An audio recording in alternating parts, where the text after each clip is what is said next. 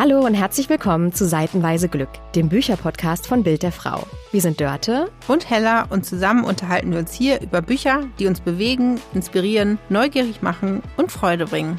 Weil Bücher eben noch mehr Spaß machen, wenn man sie teilt. Und wir lesen lieben. Los geht's!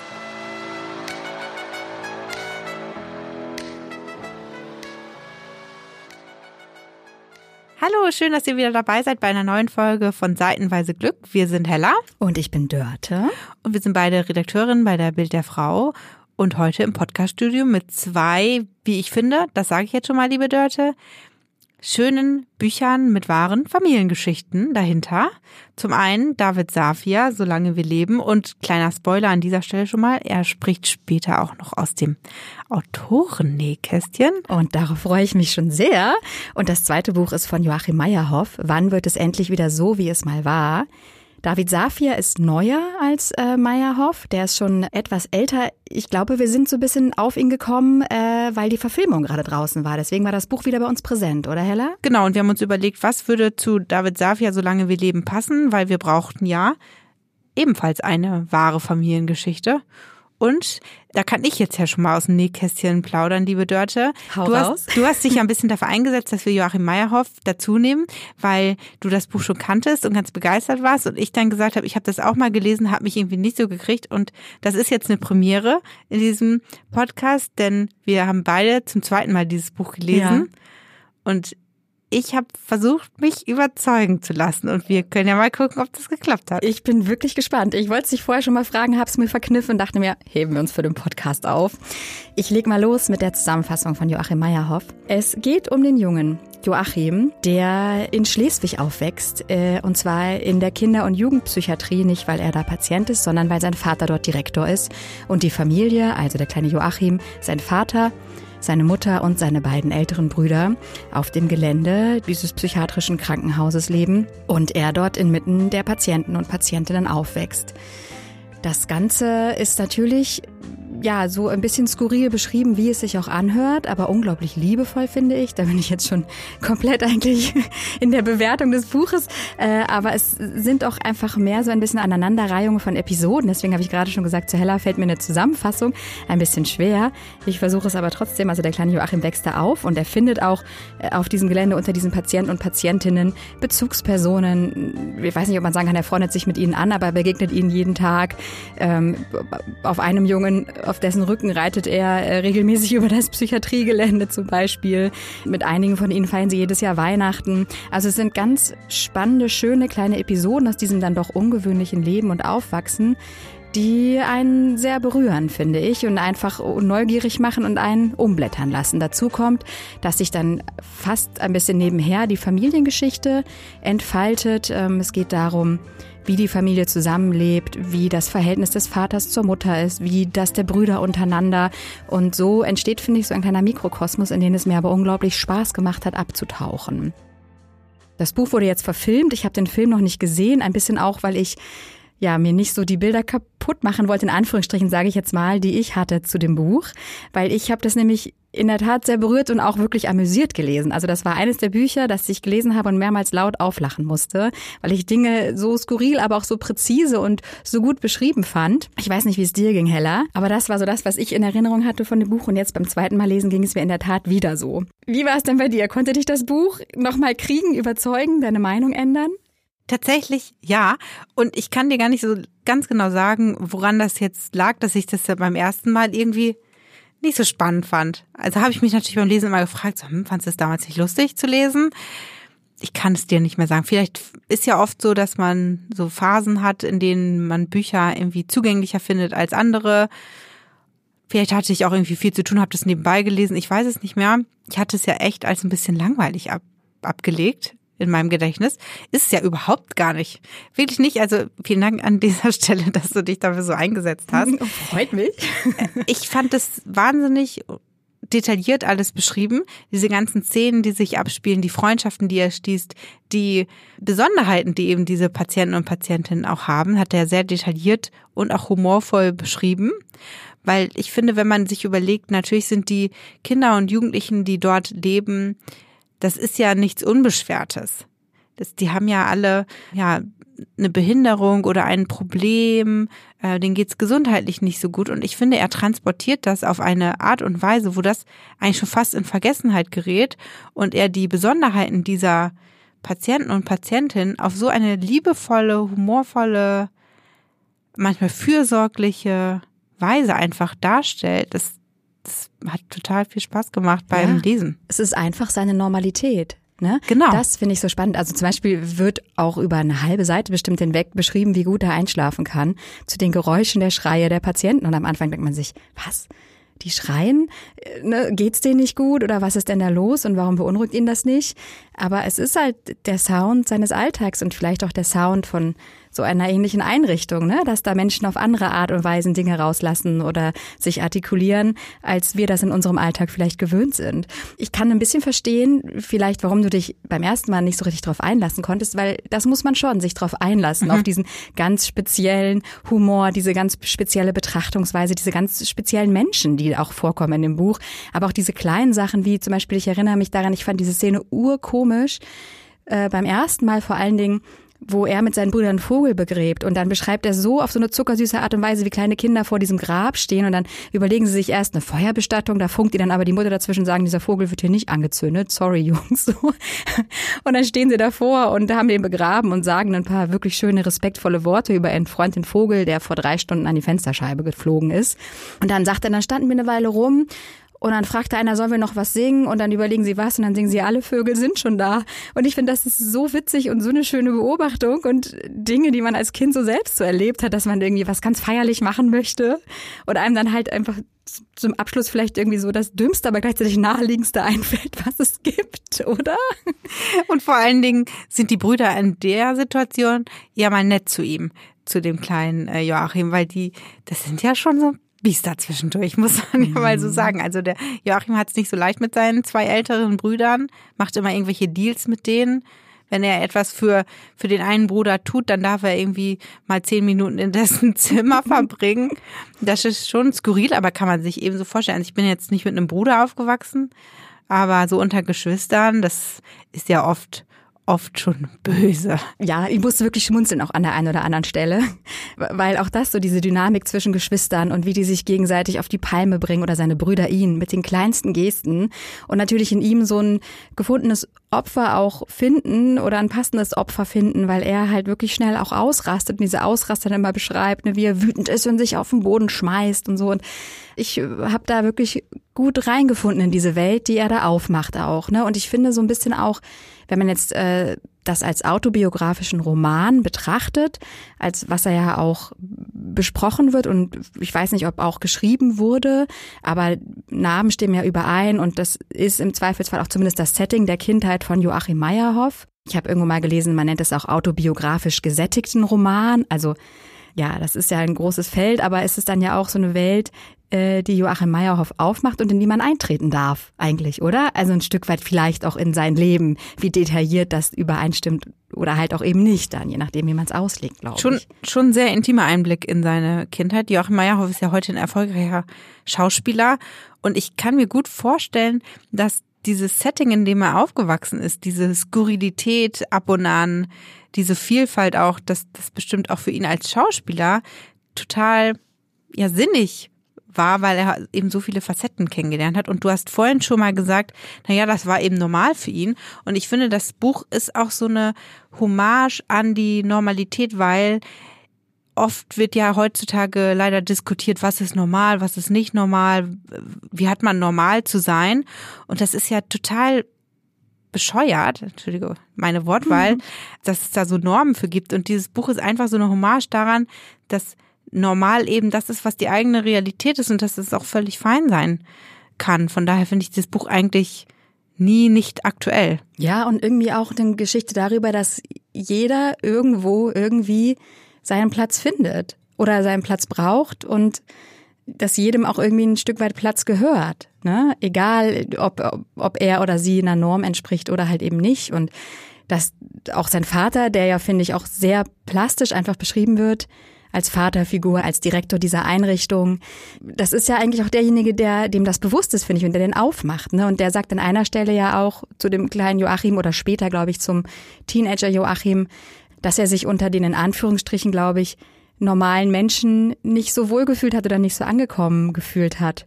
Und das wiederum etwas war, wo seine Mutter sehr drunter gelitten hat und so. Also man, da schwingt schon wahnsinnig viel Leben mit, finde ich. Und zwar alle Seiten des Lebens. Und das finde ich toll. Ich finde, die Rolle der Mutter wird so ein bisschen aber auch vernachlässigt. Also die Kinder und der Vater sind sehr präsent in dem Buch. Die Mutter ist ja Physiotherapeutin, arbeitet auch und ist eigentlich ein bisschen unterrepräsentiert, hat ja den großen Wunsch, in Italien zu leben, sich so ein bisschen vom Vater dann auch abzukoppeln. Wie das am Ende ausgeht, muss man nachlesen, weil da wollen wir nicht spoilern.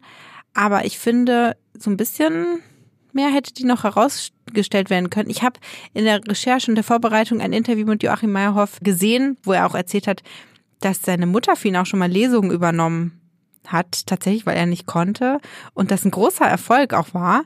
Das heißt, da ist die Mutter dann mal richtig zum Vorschein getreten. Hätte ich mir gerne angeguckt, da wäre ich gerne dabei gewesen. Das hätte ich auch super spannend gefunden, der Mutter auch mal ein paar Fragen zu stellen, ne? Und nochmal so, dann vielleicht auch nochmal mehr in ihre Perspektive einzutauchen, wenn man schon so viel um sie herum und über sie, aber nicht von ihr erfahren hat. Genau. Ja. Und vielleicht dann auch nochmal zu fragen und das vielleicht zum Abschluss dieser Buchbesprechung, damit wir gleich noch ein bisschen Zeit für David Safir haben, die Mama mal zu fragen, ob sie ihrem Sohn eigentlich angemerkt hat, dass er Hundeblut in seinen Adern hat. Sollen wir das jetzt erklären oder soll man das nachlesen? Nee, ich glaube, das müssen wir, das müssen wir erklären. Es gibt eine Szene, ähm, an dem Joachim Meyerhoff, der kleine Joachim, inspiriert von Winnetou, beschließt, er muss jetzt Blutsbrüderschaft schließen, aber nicht mit irgendjemandem, sondern mit dem Hund. Und das wird natürlich genauso detailliert beschrieben wie alles andere in diesem Buch. Und es endet damit, dass der Hund gar nicht weiß, wie ihm geschieht, dass Bad Blut überströmt ist und der Vater von Joachim dann nähen muss, ja. Wunden nähen muss und dann aber sagt, ja, es wäre vielleicht ganz gut, wenn wir es heute noch nicht erzählen. Ich glaube auch, das Blutsbrüderschaft Werkzeug äh, Joachims Wahl ist ein Skalpell vielleicht auch ein bisschen drüber für einen dann doch eher. Ja, er dann also seine Wunde auf die Wunde des Hundes presst und ja, und die Wunde vom Hund leider klafft und seine auch ein bisschen. Also ich glaube, Blutsbrüderschaft war ein bisschen im übertriebenen Maße ja. vorhanden in diesem Fall. Aber ja, und wir haben uns ja lustigerweise, bevor wir das Mikro angeworfen haben, auch noch mal kurz über das Cover unterhalten des Buches. Ich finde, auch darauf lohnt sich ein Blick, weil wir haben in der Tat überlegt, ob der Junge mit dem Hund, der darauf abgebildet ist, ähm, ob das Joachim Meyerhoff ist. Vielleicht können wir ihn das bei Gelegenheit mal fragen. Ich gehe fast davon aus, weil innen ja drin auch steht privates Foto. Und der Hund sieht da aber ganz quicklebendig aus. Ja, finde ich auch. Und auch keine Blutspuren vorhanden ja. oder ähnliches. genau. Ich wollte ja. ganz kurz, und vielleicht ist das eine ganz schöne Überleitung zu dem äh, Buch von äh, David Safir, über das wir gleich sprechen werden, weil es ja zwei auf jeden Fall sehr autobiografisch anmutende äh, Romane sind. Joachim Meyerhoff sagt an einer Stelle ganz am Anfang des Buches, da geht es um einen Toten, den er in einer Schrebergartenkolonie findet. Also ihr seht schon auch an dem Panoptikum der Geschichten, die wir hier überhaupt schon anreißen. Es geht um wirklich sehr, sehr viele Dinge und es passieren sehr viele äh, skurrile Dinge. Sagt er, erfinden heißt erinnern. Und das finde ich ganz spannend als Klammer für beide Bücher, weil was erinnert ist, was erfunden ist, was wo wie zusammenläuft, das ist ja sozusagen die große Frage bei so Geschichten, die äh, wahre Fragezeichen Familiengeschichten erzählen. So auch bei David Safir. Aber vorher, ganz kurz. Hier könnte jetzt Werbung kommen. Und das war's auch schon. Weiter geht's mit David Safir. Und bevor wir in die Diskussion zu Solange wir leben einsteigen, erzähle ich noch mal kurz, worum es dann geht. Großartig, liebe Hella. Das Buch startet mit der Beerdigung von David Safias Vater Yoshi. Es ist das Jahr 1997 und während die Familie am Grab steht und dann gerade den Vater beerdigt hat, erzählt David Safias Mutter Waltraud so ganz nebenbei, dass der Vater ja in Israel und in Wien noch jeweils ein uneheliches Kind hat. Das ist ja schon mal eine schockierende Nachricht. Und dann geht's los und David Safia rollt das Leben seiner Eltern, Yoshi und Waltraud, auf. Wir starten im Jahr 1937. Wir befinden uns in Wien, denn dort lebt Yoshi mit seiner Familie, unter anderem mit der Schwester Rosel. Und die haben es nicht einfach, denn es sind Juden und die müssen alle fliehen. Rosel verlässt als erste die Familie und auch Yoshi wird dann das Land Österreich verlassen und geht nach Palästina. Setzt über, mit dem Boot ist eine ja, dramatische Flucht auch. Man weiß gar nicht genau, ähm, schaffen die das alle, werden sie nicht vielleicht doch aufgehalten. Und Yoshi ist dann also in Palästina, ist dort Spion, arbeitet in einer Bar und hat auch so ein paar Liebschaften und irgendwann arbeitet er als Seefahrer auf dem Schiff. Und parallel erfahren wir die Geschichte von Waltraud, die in Bremen aufwächst, ähm, ja rund 20 Jahre jünger ist als Yoshi. Sie hat äh, eine Ausbildung gemacht bei Karstadt als Verkäuferin, bekommt dann auch ein Kind, nämlich Gabi. Ihr erster Ehemann verstirbt dann leider tragisch und irgendwann trifft sie auf Yoshi, der nämlich gerade Station macht und äh, sie anspricht bei einer Eisdiele und äh, sie verabredet sich auch mit ihm und taucht dann aber dort gar nicht auf. Aber irgendwann finden die beiden zueinander. Er arbeitet noch als Seefahrer, schickt immer Postkarten von unterwegs und irgendwann steht er einfach bei ihr vor der Tür und sagt, so, hier bin ich und ich gehe jetzt auch nicht mehr weg. Irgendwann bekommen die beiden dann den kleinen David. Ja, und dann nimmt die Geschichte so den Lauf, Höhen und Tiefen, berufliche Hürden, ja, familiäre Probleme, all das erzählt David Safia in Solange wir leben. Wenn ich da gleich äh, einhaken darf, ganz kurz, ne, weil du gerade sagtest, es nimmt so seinen Lauf. Also zum einen fand ich es ganz spannend und toll, dass die äh, verschiedenen Episoden der Personen, also wir erfahren Waltrauts Leben aus ihrer Perspektive, das Leben von Yoshi, David Safirs Vater aus seiner Perspektive, sind in verschiedenen Schriften geschrieben. Ich fand, das hat irgendwie nochmal ganz doll geholfen, hin und her zu mhm. springen. Mhm. Hast du das auch? Ist, ist mhm. auch, ja.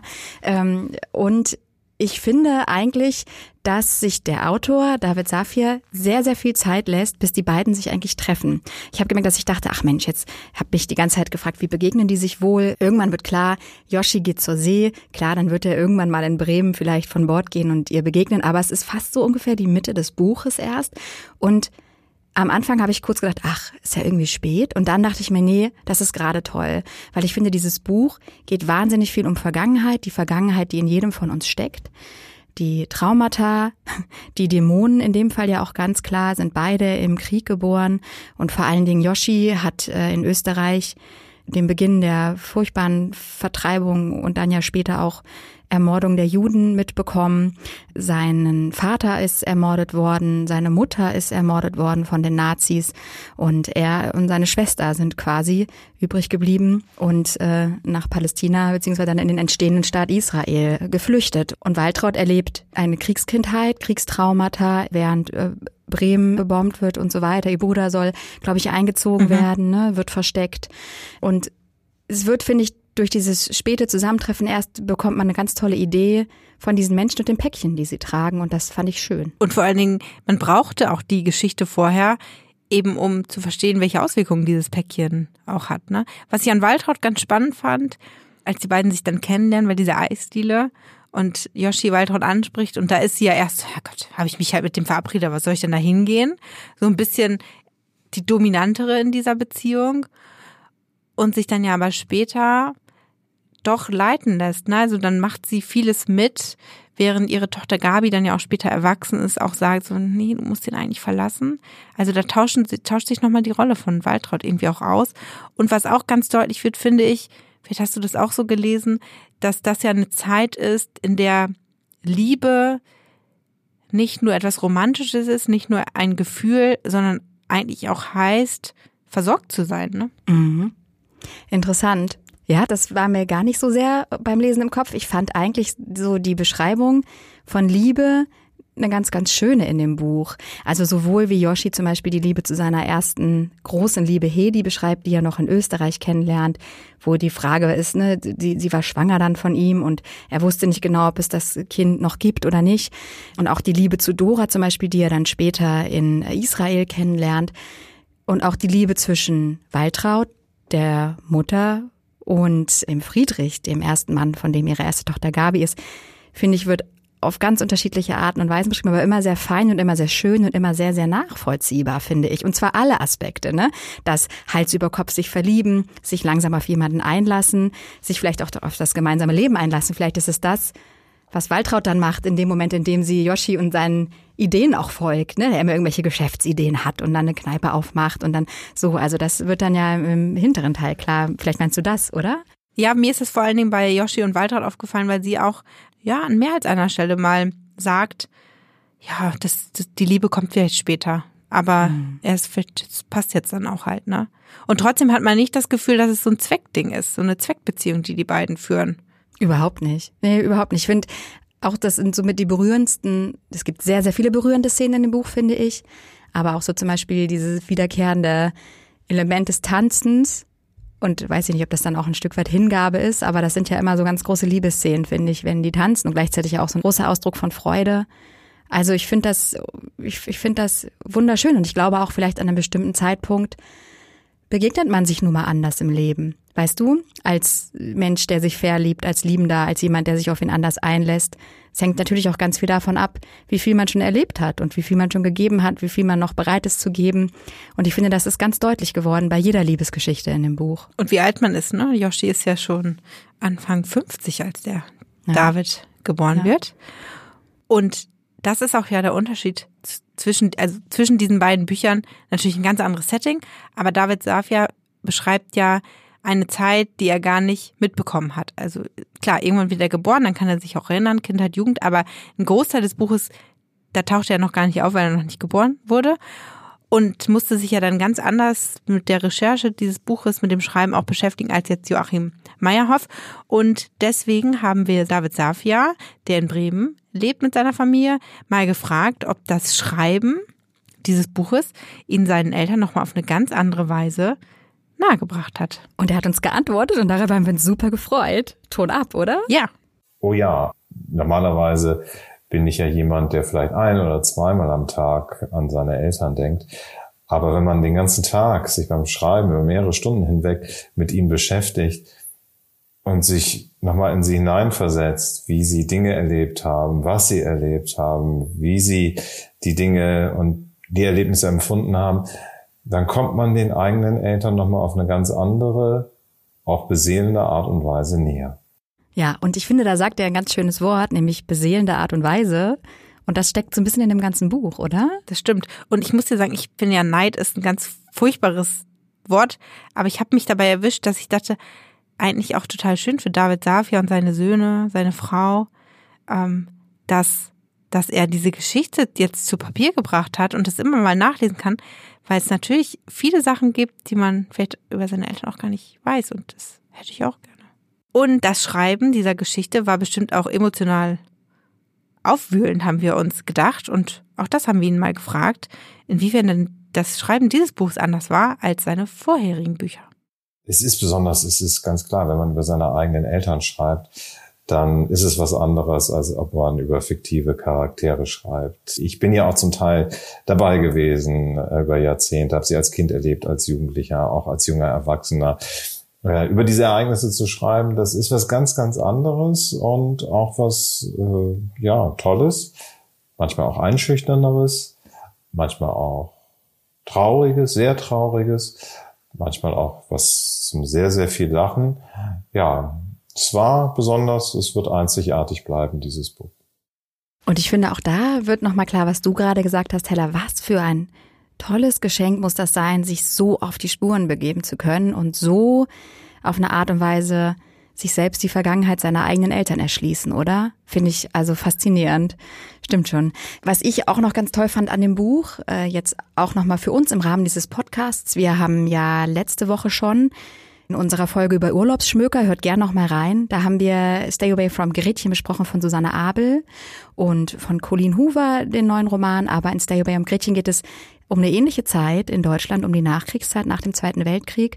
Und ähm, ich finde, dass David Safirs Buch nochmal eine ganz, ganz wichtige äh, Perspektive auch nochmal detaillierter aufmacht, nämlich äh, den Holocaust und die ganz furchtbare, grausame Geschichte der Juden und die Schicksale der Juden in Deutschland, in Europa in dieser Zeit. Und auch das, finde ich, wird wirklich, wirklich eindrücklich, erschütternd nochmal klar und ist ein wahnsinnig wichtiges Zeugnis auch dieser Zeit.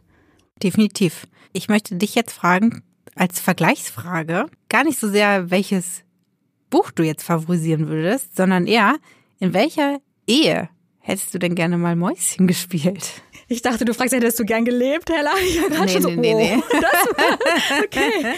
Hätte ich gerne Mäuschen gespielt? Ja, die Ehe von den Eltern von Joachim Meyerhoff oder von Joschin Waltraud. Also, um ehrlich zu sein, bei den Eltern von Joachim Meyerhoff, weil ich finde, Interaktion zwischen den beiden hat man wirklich sehr, sehr wenig mitbekommen. Im Gegensatz zu dem Buch von David Safir. Ich finde, zwischen Waltraud und Yoshi, da konnte man die Beziehung sehr gut sehen und konnte sehr gut reinspüren auch. Und ich finde die Interaktion zwischen Joachim Meyerhoffs Mutter oder der Mutter des Joachims im Buch und äh, dem Vater ist weniger, deswegen wäre ich da neugieriger drauf. So, Hella, wenn wir über autobiografische Romane sprechen, die sich im Zweifelsfall mehr oder weniger mit der Vergangenheit der Autoren beschäftigen, welcher Autor ist dir denn näher gekommen durchs Lesen der beiden Bücher? Die logische Antwort wäre Joachim Meyerhoff. Aber irgendwie tendiere ich zu David Safia. Ist aber nur so ein Gefühl. Vielleicht, weil ich mehr über seine Eltern erfahren habe und ich glaube, überzeugt davon bin, dass die uns natürlich prägen auch wenn wir das vielleicht an einer oder anderen Stelle gar nicht möchten. Und deswegen habe ich irgendwie das Gefühl, ich bin David Safia jetzt näher. Interessant, oder?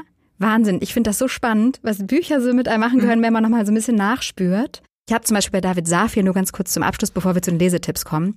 Das war eines der Bücher, wo ich am Ende dachte, ich habe jetzt so viel dazu gelernt. Ich blätter zurück und lese die ersten Seiten nochmal, weil es ein ganz anderes Leseerlebnis ist, wenn man diese Person plötzlich kennt, von denen da gesprochen wird. Und das empfinde ich immer als ein ganz großes Geschenk, wenn man für sich selber nochmal, oder machst du das auch manchmal? Nee, tatsächlich weniger, aber ich habe gerade gedacht, die Mutter von äh, David Safir macht am Anfang einen Witz auf dieser Beerdigung und am Ende Anfang denkt man sich so, hä, was soll das jetzt? Und wenn man durch ist, denkt man sich so, ja, passt. Oder? Ja, ja. und dann nochmal lesen, sagen, stimmt, Mensch, das ist, ja. das ist die Waldraut, die wir kennen. Naja. Äh, noch mehr zum Blättern gibt's in unseren Lesetipps. Lesetipp. Hallo, ich bin Larissa Vogelsang und ich arbeite als Projektkoordinatorin bei Bild der Frau. Eins meiner absoluten Lieblingsbücher ist Gespräche mit Freunden von der Autorin Sally Rooney, weil es absoluten Wohlfühlcharakter für mich hat. Das Buch handelt von einer Freundschaftsbeziehung zwischen drei Frauen und einem Mann und vermittelt auf so reale Art und Weise pures Lebensgefühl. Die Geschichte über Begegnungen mit Menschen, Liebe, Leidenschaft und Ehrlichkeit greift alltägliche Situationen so auf, dass ich beim Lesen das Gefühl bekomme, selbst Teil dieser Freundschaftskonstellation, der Ménage à Quatre, zu sein.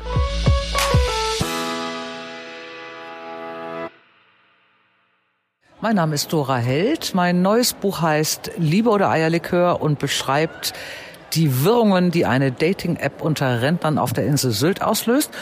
Das gibt ein bisschen Sommergefühl und Sommergefühl gibt auch der wunderbare Roman von Ewald Ahrens, Der große Sommer, die Geschichte von Frieda, der die Sommerferien im Schwimmbad verbringen muss, bei den Großeltern und man hat ein ganz glückliches Gefühl nach dem Lesen.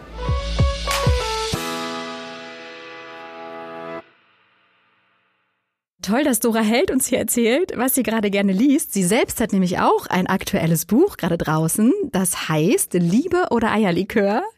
Und wir freuen uns riesig, dass sie sogar zu uns ins Studio gekommen ist, um mit uns über dieses Buch zu reden. Und wir haben was ganz Besonderes, nämlich schon nächste Woche kommt eine Sonderfolge unseres Podcasts mit Dora Held zu Gast. Ich spoiler schon mal, es war ein richtig amüsantes Gespräch und ich freue mich auch drauf, die Folge dann noch einmal anhören zu können. In zwei Wochen, wenn dann die reguläre neue Folge rauskommt, geht es um Spannungsromane. Da lesen wir zum einen, und ich hoffe jetzt, dass ich den Namen richtig ausspreche, Bianca Jossivoni, sorry, ich habe es nur für dich getan. Und ein Buch von einer skandinavischen Autorin, ganz neu, Malina Persson Giolito, mit zitternden Händen heißt das Buch. Alle Infos zu den Büchern, die wir heute hier besprochen haben, auch die Lesetipps, findet ihr in den Show Notes, wie immer. Oder ihr schaut auf Instagram unter dem Account von Bild der Frau, da sind wir nämlich auch zu finden. Und wer uns schreiben mag, Lob, Kritik, Fragen, Buchvorschläge, der darf das gerne machen unter buchclub.bildderfrau.de. Genau. Und äh, wenn ihr uns ganz doll loben wollt, dann gebt ihr uns fünf Sterne für diese Folge und folgt uns auf Spotify, Apple Podcasts, wo auch immer ihr uns hört. Das ist super für uns und hilft uns ganz doll. Und schaltet ein. Nächste Woche, wenn es weitergeht, mit Seitenweise Glück. Bis dahin, frohes Lesen. Tschüss. Tschüss.